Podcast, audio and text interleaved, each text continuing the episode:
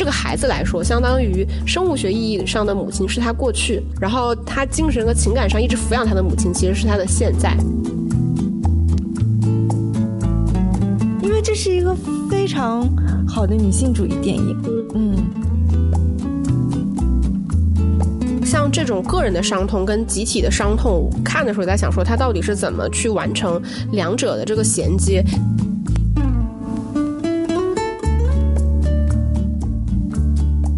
欢迎收听电影疗养院。大家好，我今天是特别怕抱错孩子的小猪猪。大家好，我是希望拥有佩内洛普·克鲁兹同款公寓的石头姐。那我们今天要聊一部什么电影呢？噔噔噔噔噔，阿莫多瓦的新片《平行母亲》。可是你上来就说你害怕抱错孩子，应该还没有这个机会吧？对，但就怕以后，因为这部电影，说实话，哦，好像我一开始也就剧透了。完了完了，我一开始就剧透了，大家。已经知道我们这部电影没关系啊。这部阿莫多瓦的《平行母亲》，你看完有特别喜欢吗？或者是你有什么样的复杂的心情？嗯，说实话，因为这种抱错孩子的剧情是非常狗血的，嗯，就是电视剧里面可能比较多，电影比较少。可能比较有名的就是之前失之愈合的那个《如父如子》。所以当我大概知道这个电影讲什么的时候，我想说完了。尤其是电影里面讲到两个女人就是同时分娩啊，两个孩子同时被送到那个观察室，然后我当时想说完了完了，孩子要抱错了。我会觉得说感觉剧情蛮老套的，但是看到后面就觉得说跟我们之前想象的那种抱错孩子之后的狗血剧情差别还是挺大的。喜欢吗？我觉得还挺喜欢的，但也没有特别特别喜欢。因为最近马上到年底了嘛，然后很多群友都在说什么他们各自的十佳是什么。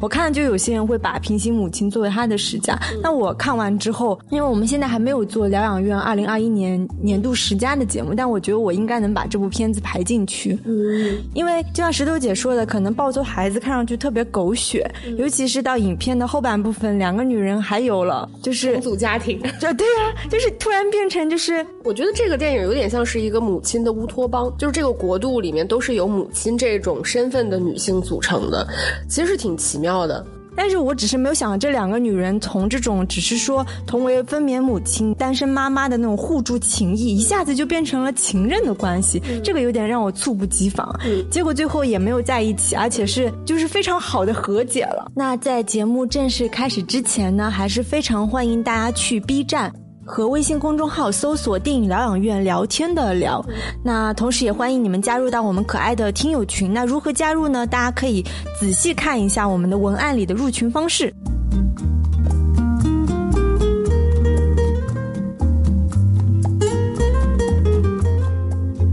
我们之前聊过阿莫多瓦的另一部片子是二零一九年的《痛苦与荣耀》，因为阿莫多瓦其实是一九四九年生人，现年已经七十二岁了，是一个非常高龄的导演，所以你感觉看他的片子呢，还是有一种看一部少一部的这种感觉。那这部片子的女主角也是阿莫多瓦，就是多年以来的就是缪斯女神佩内洛普·克鲁兹。我发现她真的是越到这个年纪吧。她身上已经有了成熟女人的沧桑，甚至也有眼角纹，但是她的那种那种魅力，包括她饰演的，我们知道是一个很成功的商业摄影师，我觉得是她的这个拿捏度，我觉得是非常好的。因为那个佩内洛普·克鲁兹和阿莫多瓦其实是经常合作，老搭档嘛。他们之前合作过，就加上这一部啊，应该是合作过七部长片加两部短片。然后我觉得，其实说实话，阿莫多瓦真的有把佩内洛普·克鲁兹的个人魅力释放到非常大，因为你看他年。年轻的时候的形象，比如说演一些妓女，对，或者是些特别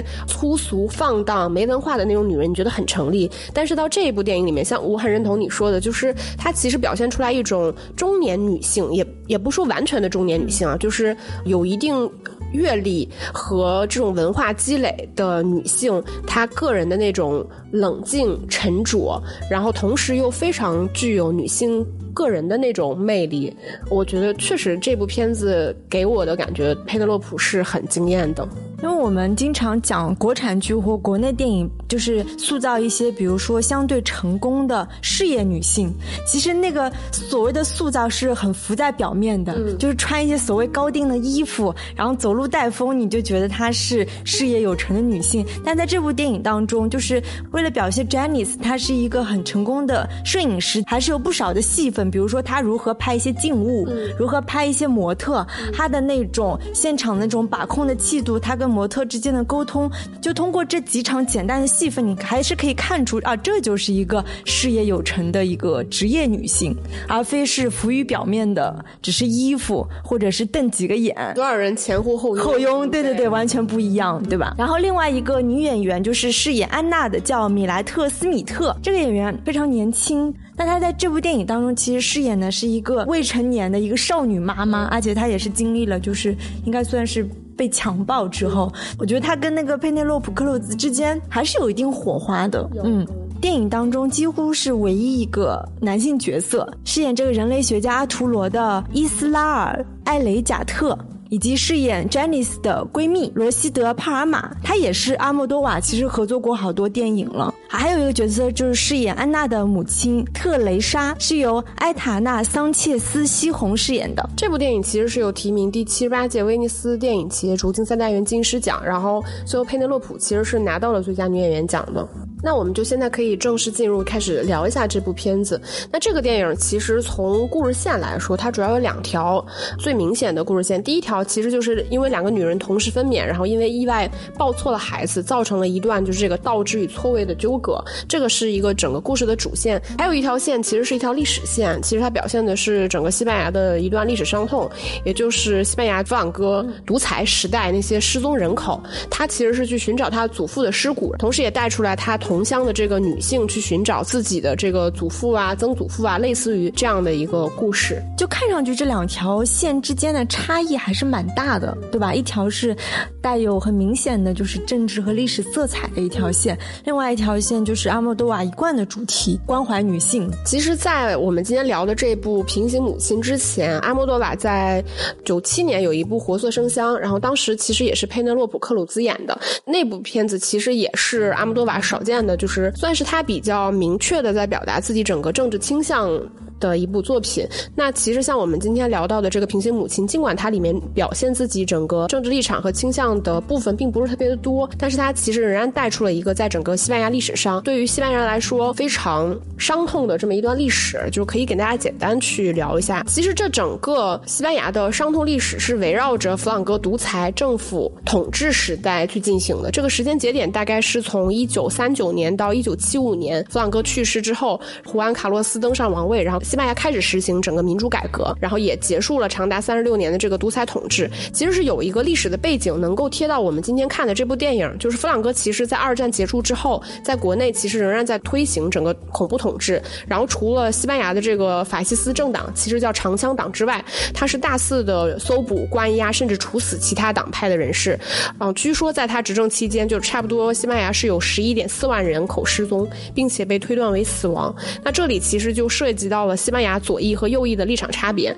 就是在弗朗哥倒台之后，所有的政党当时都同意说，我们为了避免内战进行诉讼，然后去进行这个民主过渡。西班牙的右翼势力一直主张就是我们要关注未来，所以当时他们是强烈反对去挖掘那些就是失散多年亲属的那个坟墓。这个其实也就是电影里面安娜的那个论调。你记得他们在那个呃 Janice 家里的厨房有过这样一段论调。安娜当时表达就是我们不要老沉迷于过去，我们要着力于未。未来，其实这个就是典型的西班牙右翼的一个论调。但另外一派呢，其实就是电影里面的 Janice，他其实一直就是致力于去寻找他祖父跟同乡其他祖辈的这个尸骨。还有另外一个大的就是真实的事件背景是在今年的七月份，啊，西班牙政府其实是批准了一项名为叫民主记忆的法案。这个法案的目的其实就是旨在去搜索和挖掘墓地的工作，同时把整个内战主义纳入就是整个教育体系里面。就像电影里面那个阿罗托，其实也告诉 Janice 说，我们基金会在今年七月份。会支持他们进行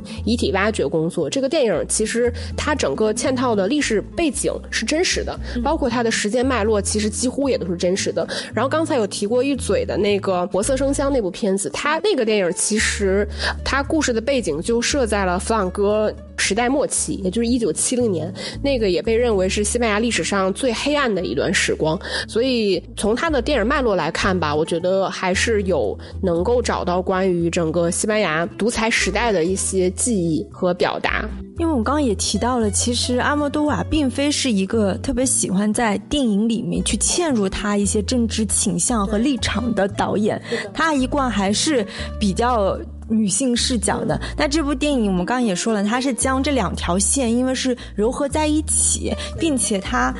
柔和的方式，我觉得也是非常女性主义的。其实你说到这一点，我也是今天查资料的时候才发现，就是阿莫多瓦有提到，整个西班牙的国家，整个国家的群众其实就是不是特别喜欢去谈论和参与政治，可能是受长期的这个独裁统治的后遗症，大家对于民主的这个渴望其实非常强烈的。但是如果你过度的去去参与和表达政治，就相对而言，整个国家的氛围会更加保守一点。比如说，阿莫多瓦有提到，他之前有一些电影可能明明是更好，但是因为在政治立场上稍微偏颇了一点，可能就没有办法被选送奥斯卡啊，类似于像这样的事件。那整个民众对于整个政治表达的态度也是更加的保守，就是因为你可能因此会有很多的风险。所以这个也就回到了，就是你说阿姆多瓦感觉在他整个电影的脉络里面，并不是经常去进行政治表达。我觉得可能有一定。这个方面的因素在，那我们先来说一下这部电影，我觉得是最大的。主题嗯，就是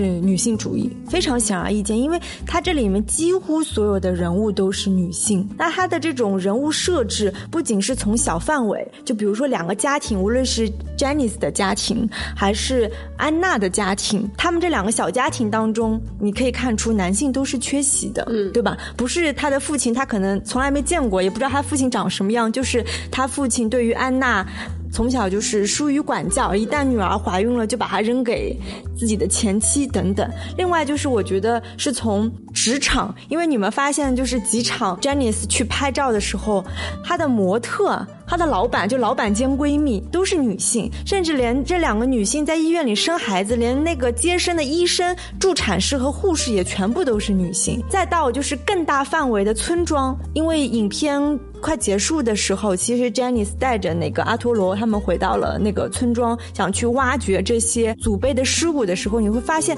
在场的也都是女性，所以整部电影就是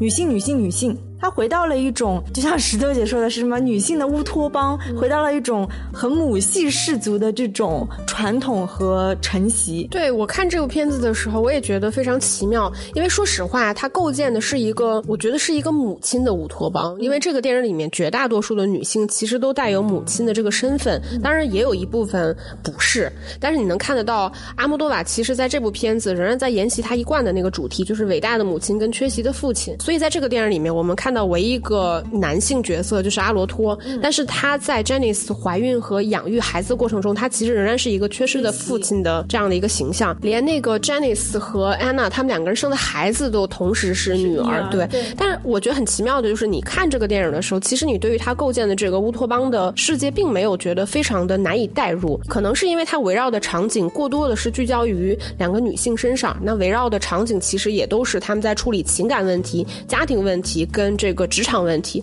这个也是绝大多数女性会面临的一些问题，跟整个生活的主要场景地。所以你看到的时候，你会觉得很奇妙。但我觉得这个电影最奇妙，就像我们在整个节目最开始说的，就是它其实构建了一个全新的家庭结构。这个家庭结构其实是由两个母亲跟一个孩子来组成的。而它这个家庭结构，我觉得难得的是，它其实根本不是我们想象中，比如说一对同性恋夫妻，然后拥有一个孩子，它不是这种家庭结构，它反而是两个真正。正的母亲以及一个孩子构成的一个全新的家庭，那我觉得其实他这个故事建构成立的一个前提，其实也跟我们前面提到的他整个故事发生的历史背景是有关系的。因为像那个里面电影里面 Janice 他有描述，就是他祖母就跟他说，早上吃着饭呢，他祖父就被人带走了，所以就是。在整个村庄城市，大多数的男性被相当于是政治迫害了之后，这个城市就变成了一个就是以女性为主导的一个地方。包括 Janice 有提到，他们家是三代的这个单亲妈妈。对，就像他们回到村庄之后，你会发现剩余的，无论是那些老奶奶呀、什么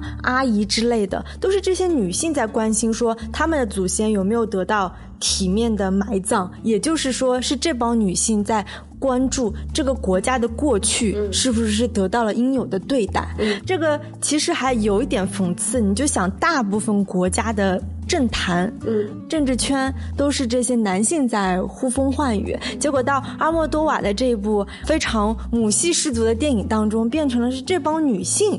在关注历史，在关注政治，以他们可以参与的方式，在参与到这个国家的过去、现在和未来。而且，我觉得他建构的这种算是全母亲的这样一个结构。比如说，他讲到他的外婆是怎么就抚养他的，然后他的妈妈其实是个嬉皮士嘛，嗯，就是很酷的。然后前面还带着刚出生两个礼拜的他，然后拍了那张照片，然后二十七岁就死掉了。就是包括他自己，其实是在一个高龄产妇的情况下，然后依然决定，其实是一个婚外恋的。孩子嘛，他依然决定分手，然后生下这个孩子，然后搞事业，然后全身心的去照顾这个孩子，包括他自己后来发现他抚养的这个孩子。并不是他生物学意义上这个亲生的孩子之后，你会发现他的母爱是没有任何折扣的。就他对这个孩子的爱是超越了，就是我们所谓的基因和这种血缘关系。我觉得他在这种层面上，他其实已经把母亲的这个形象神化了。我觉得某种程度上，就是他的爱是真正的大爱。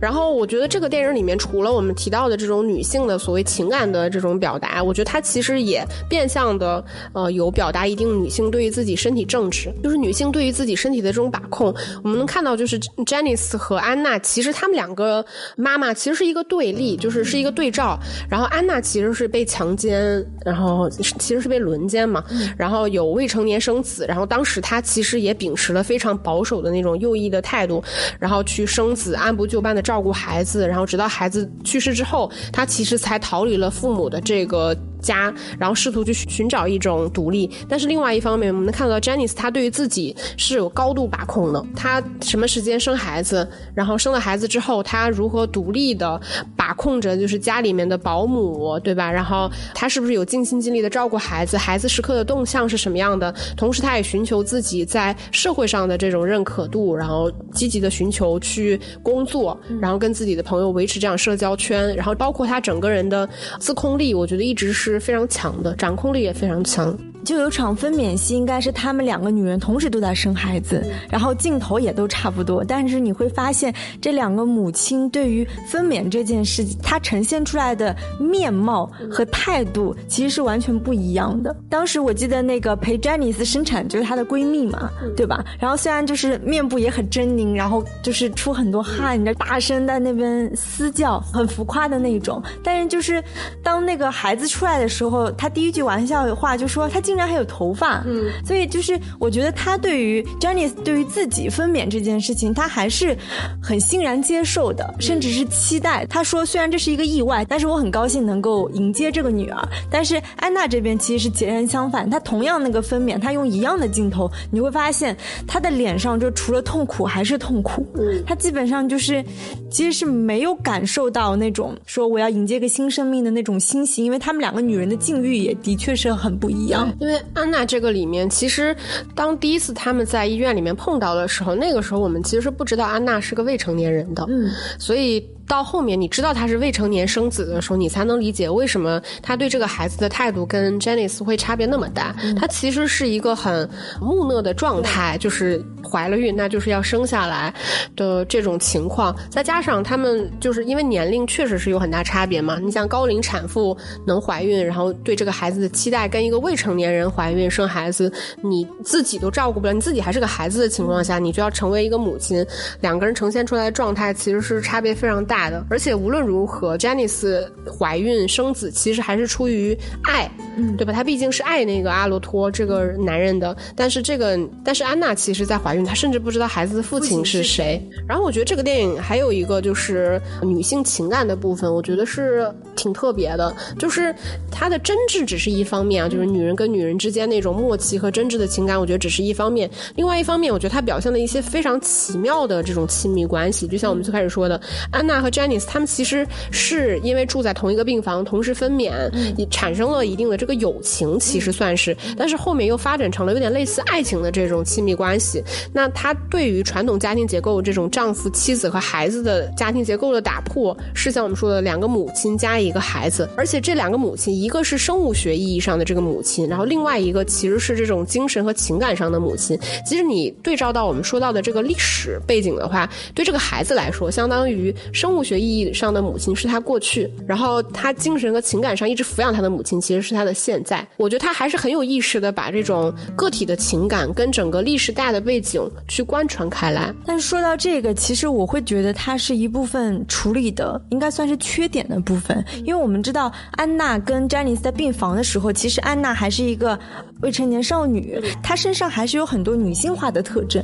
因为那时候她的母性会比较强。但一旦就是我们知道她的女儿安妮特去世之后呢，她一下子剪了一个短发，对吧？当她第一次从那个咖啡馆出来的时候，其实我也没有一下子认出这是安娜。你可以发现，就是导演其实故意有在去设置说，她自从女儿去世了之后，她去掉了她身上很多女性化的部分，让她变成一个相对来说是比较比较中性的一个形象。这也也就是为他后来说他搬进了 Janice 家里，并且跟 Janice 组成了一个非常奇妙的这个三人小家庭的设置，肯定是有相当强的目的。对于此，其实我还是会觉得是不是还是有一点刻板印象？因为为什么就是安娜一定要是短头发比较中性，就是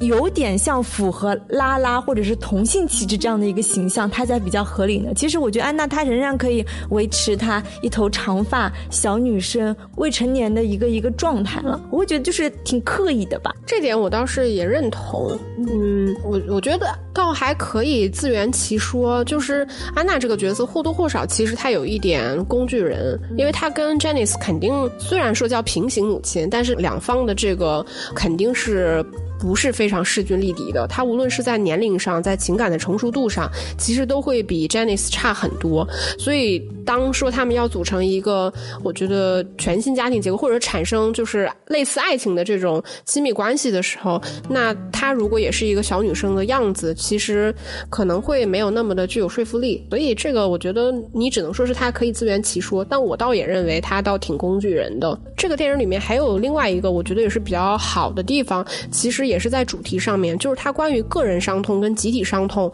他其实通过死生死生死这种不断的交叠和倒置来完成了这样一场现实和历史生存一个死亡的这种，其实是个拨乱反正。因为从个人伤痛方面，像詹妮斯，其实他是一个破碎的家庭，尽管他说出来的时候感觉非常的轻松，像他自己说，他五岁母亲就去世了，然后自己亲生的孩子在安娜家却意外的死亡了，然后自己的孩子呢也可能会被抢走，相当于他要面临就失去两个孩子的。这种痛苦，像安娜其实也是一样的。被强奸，然后被父母嫌弃，然后父母互相推脱，然后包括他其实，在情感上是受到很大的这个丧子之痛的这个创伤，其实是在个人伤痛方面。那除了其实这两个女性之外，包括像那个安娜的母亲特蕾莎，然后包括就是 Janice 就是带到的那些村庄里面的这些女性，其实她们都或多或少有一些个人的这种伤痛。那她们这种个人的伤痛，其实还有另外一种就是集体的伤痛，就是。这些女性都痛失过亲人，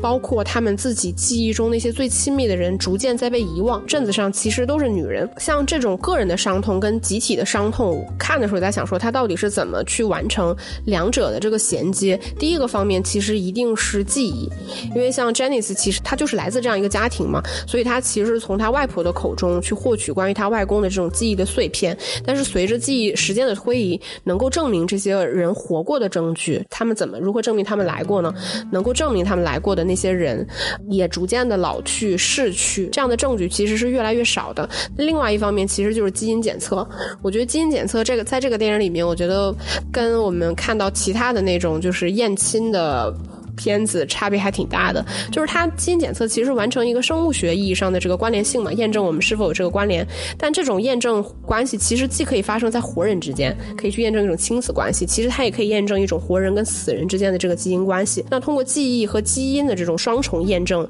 历史，我觉得也是通过这样的方式贯穿过去跟现在，然后死去跟活着这两者。说到就是如何完成个人伤痛跟集体伤痛的连接，其实还有一点就是物件，比如说电影当中。中不断去出现老照片，对吧？就是 Janice 拿着这些他什么曾祖父，然后村子里其他女人的这些祖辈的照片，不断的去就是回访。这些家庭找回他们以前的记忆。我我还记得有一个女性，就是说她父亲当时是其实是拿着她小时候的那个拨浪鼓，嗯，对吧？结果真的在就是挖坟的时候就发现了那个拨浪鼓。其实像这些照片啊、物件，甚至是说有一个女人说她的父亲的那个左眼其实是个玻璃球做成的眼睛，假眼，对假眼睛。怎么去找记忆呢？其实就是通过这些物件，不断的去追溯我们跟已经可能遗忘了的、已经逝去的亲人之间的联系。我觉得这些细节还是有很好的被照顾到。对，而且这个电影里面其实讲的就是生生死死的故事嘛。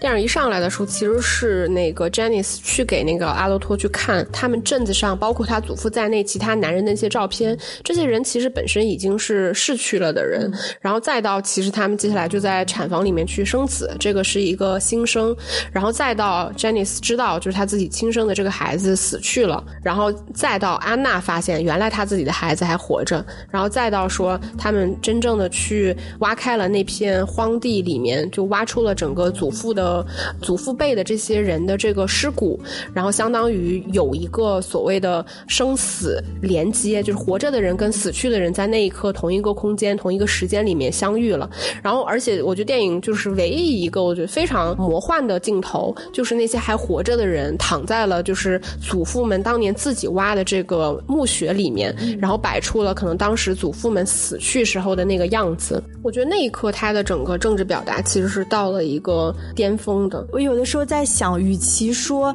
阿莫多瓦通过这部电影在表达他的一个所谓的政治表达，其实更多的他关注的还是人性，就是抛开这些人为什么。去世失踪中的一个原因，你说你，你想象一下，每一个家庭里面都有自己的祖辈，但是你的祖辈却没有被得到很好的埋葬，那这个事情本身其实就是一种对死者的不尊重。那他通过这种方式，其实是还原了，就是说对人、对往生者本身的一种尊重，这就是。更人性的部分，还有刚刚石头姐最早提到的，就是说想拥有那个贝内洛普同款公寓。其实可以看出这部电影的美术依然做得非常好，因为阿莫多瓦其实最早就是在影迷当中被大家熟知，其实也跟他的整个就是美术风格非常有关系。然后那个公寓基本上就是现在最红的那个莫兰迪色系，对吧？就是绿色的墙壁，然后它有很多红色的点缀，比如说那个婴儿车就是纯红色的，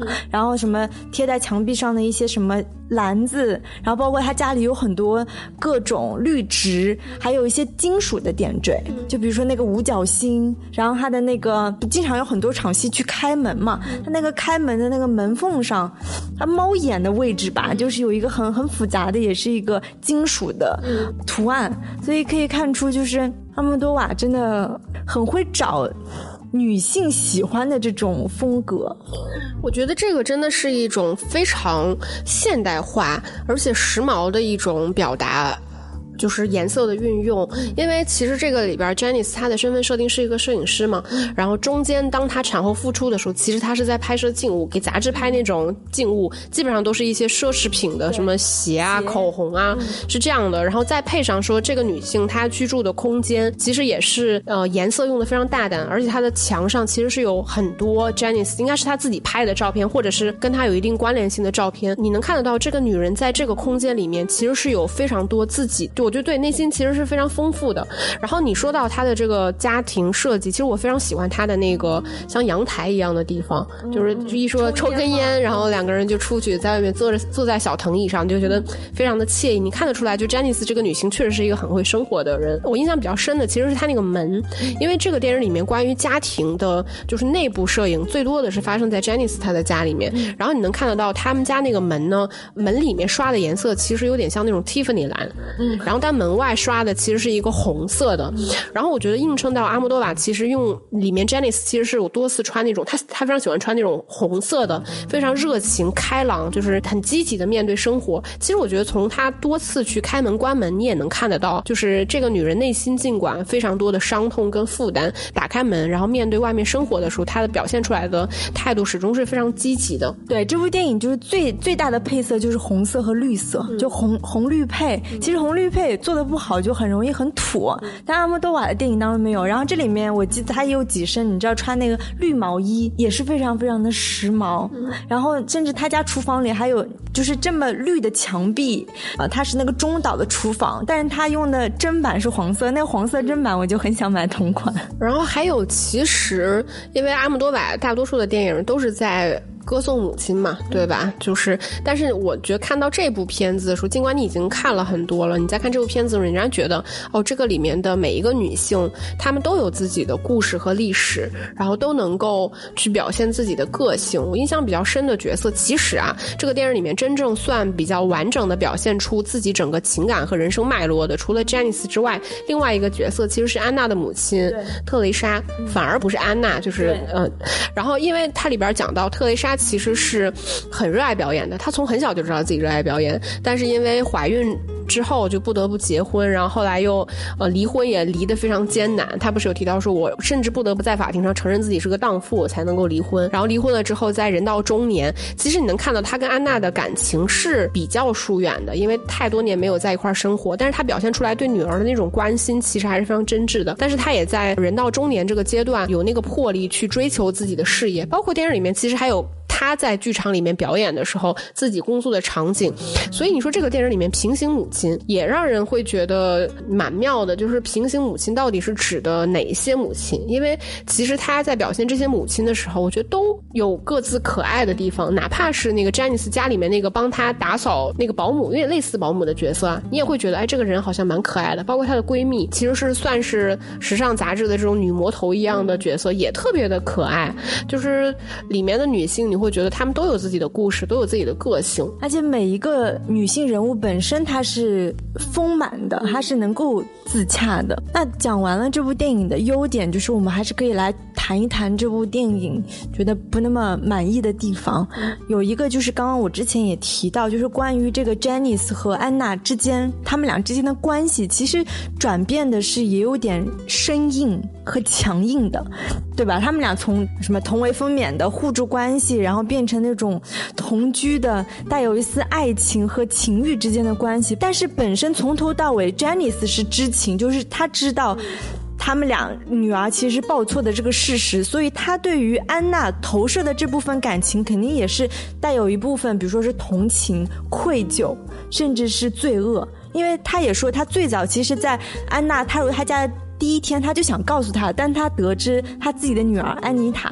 去世的时候，他就不忍心再把这个事实再告诉安娜，所以我就觉得 Janice 对安娜这个感情其实是比较复杂的。你很难说，虽然他们俩也发生了关系，然后一起什么一起同床等等，但你很难说他这是一个完全偏同性恋的那种情感。反倒我觉得安娜，因为她本身就是一个未成年的少女，她的情感观，她的这种呃，甚至是。it. 性取向等等，本身是一个很模糊的未建立的一个状态，所以他在这样一个父母两不管，自己又经历丧子之痛这样的一个极端的境遇下，他的确是可能会发生这种性向的转变。但是我觉得还是处理的会有些生硬，尤其是到最后，他们两个女人都知道这个真相的时候，安娜把孩子抱走，但是他们俩很快就，但是这个没有拍出来，就是感觉一笔带过，他们俩就和解了，并且安娜还能够接受他跟另外一个男人又有。一个孩子等等，我会觉得这部分是我觉得这个影片没有处理的特别好的部分。其实关于就是人跟人之间的爱情，就我之前听过一种说法，我觉得其实对我来说是有一定打动的。就是你爱一个人，其实对面他就是个人，他先是个人，他才是个男人或者是女人。所以你说你去纠结一段感情，就比如说我今天对一个男人产生了感情之后，我又对了一个女人产生感情，所以我就是双性恋。其实我觉得反而未。必就这个东西没有必要刻意去区分，说我是个同性恋，我是个异性恋，我是个双性恋。其实我真的觉得没必要。再加上我觉得语境其实是有差别的，嗯，就是感情这个东西发生了就是发生了，嗯，我倒是认可，就是所以我一直说他们的感情是一种类似爱情的关系，就他。不是一个纯出自于所谓荷尔蒙的这种东西，它是一个就像你说的，它掺杂了很多同性之间的这种，就是同为母亲，我对于你的这种同情啊，然后对于你的这种怜惜啊，对于你境遇的这个疼爱啊，就毕竟 Janice 对于安娜来说，其实她是一个长辈，对，所以就是我觉得安娜对于她的感情有一部分，其实你甚至可以解释为她是因为家庭情感的缺失，因为 Janice 对她的照顾其实是一直会教她说你要怎么熨衣服，你要怎么做饭，其实那个是一个家庭里面长辈女性，你甚至可以说那是个母亲，就是对于小辈的这种感情，所以如果安娜出于一部分对于说我爱的这个缺失，但这都是我们自己瞎说的啊，啊，就是你你是可以可能会产生类似于这样的感情，所以你就说他们两个人产生的感情到底叫什么？我觉得我倒是觉得没必要特别去纠结，就是那个可能就是在某一个时间节点特殊的情感状况下，两个人因为这种意外。然后形成的这种非常亲密的这种情感关系，所以总结为就是爱它是流动的状态。嗯嗯，可以这么可以这么解释，我觉得。但是我倒是也认为，就是你前面提到的，就是安娜这个角色，她我也认为她不是这个电影非常。好的部分，就是因为他其实像我说，他跟 Janice 其实并不是处在一个情感和政治立场，哪怕是个人的这种人生观、世界观处于一个对等的状态。其实他是一个非常懵懂的这种状态，所以他表现出来的今天就是像你说的，阿莫多瓦让他生孩子，她就是一个长头发的女生；阿莫多瓦让他要成为一个拉拉，她就是一个短头发的女生。对，就是表现出来的这些叛逆的东西，我觉得过于的流于表面，就是让你。就是最终变成一个非常视觉化的东西。就我看到拉拉，嗯，母亲，就是这些部分确实是有一点，我觉得略微有点粗糙和浅浅吧。然后关于这个电影的缺点的话，其实我认为还有一个，就是我不知道你你看的什么类似的感受啊。就是这个片子呢，本质上它其实是一个有点伦理片的，就是那个意味在。但它整个片子用的音乐其实那种非常悬疑片的音乐，非常诡异。就是尤其是到了电影后半部分，就是关于就是在 Janice 试图。向那个安娜去坦白之后，整个音乐都是用那种非常诡异的那种悬疑型的那种配乐，我就非常没有办法 get 到，因为这个电影本身不具有任何的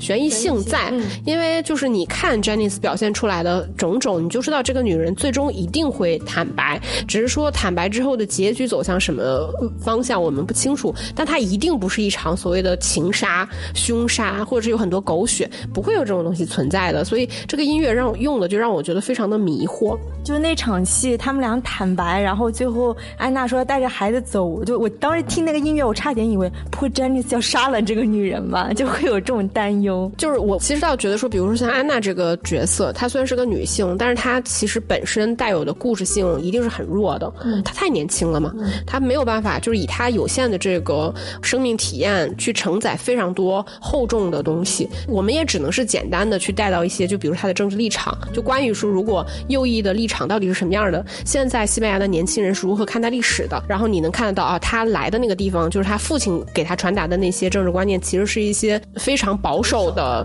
内容。其实他也能带到的，也就是包括那个地方，当他遇到了这种就是被同学强奸的不幸情况的时候，他父亲是怎么告诉他，就是以这种非常保守的，然后安全的退缩的方式去维持一种所谓的这种体面。我们只能看得到这些。些东西，但总体来说，其实它并不能承载非常多呃更多导演诉求和表达的东西，所以导演就把他的重点转到了我们前面提到的 Janice 和特蕾莎身上，因为这两个是有一定年纪的女性，所以这个会导致我们在看这个故事的时候呢，它不是一个传统我们想象中有一个非常明确的故事主线。你会发现，尤其是在电影前半部分的时候，他的镜头突然就转到了去拍特蕾莎，而且拍的是一个非常完整的，就是他怎么样去找到一份新的表演的工作，拿到了主角。的这个位置，然后去在剧场排演，然后就到下一场戏，那个导演跟他说，我们要到外地去，大概要演好几个月的时间，就变成了一个非常完整的表达。所以你可以看到，当导演拍 Janice 去拍另外一个对照的女性的形象，他的重点就放在了特蕾莎身上。这个其实会让我作为观众来说有一定的懵。嗯，对，你会觉得嗯，这个故事到底是为什么不是围绕在这两个女性身上？对，当然这个也我觉得也是可以自圆其说了。有可能平行母亲到底谁跟谁在平行？这个本身是比较有暧昧和模糊性的。但不管怎么样，我觉得在今年年末我看到这部电影，我还是很激动。激动什么？因为这是一个非常好的女性主义电影。嗯嗯，我觉得还是女性之间的情谊，包括她们传递出来，她们对于一个历史、政治的态度，我觉得还是很让人受到感染的吧。嗯，其实我在看这部电影的时候，然后我就联想到，其实感觉我们最近是做了不少关于女性相关的电影的。然后我就想到，我们之前不是有一次聊过那个国际电影节的女导演的这样一期专题，然后当时其实我们有提到一件事情，就是现在整个三大都在推男女创作者在电影这个领域里面的平权，